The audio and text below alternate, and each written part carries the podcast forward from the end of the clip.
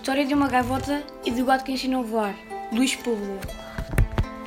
Kenga estendeu as asas para levantar voo, mas a espessa onda foi mais rápida e cobriu inteiramente. Quando veio de cima, a luz do dia havia desaparecido, e depois de sacudir a cabeça energicamente, compreendeu que a maldição dos mares lhe obscurecia a visão.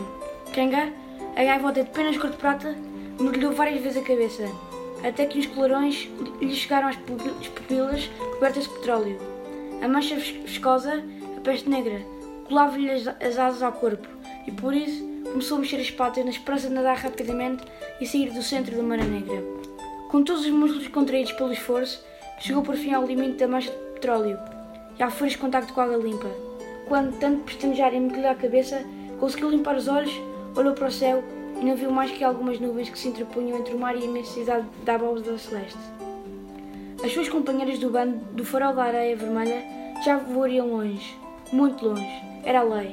Também ela via outras gavotas surpreendidas pelas mortíferas marés negras, e apesar da vontade de descer para lhes oferecer um auxílio tão inútil como impossível, afastara-se, respeitando a lei por ir presenciar a morte das companheiras.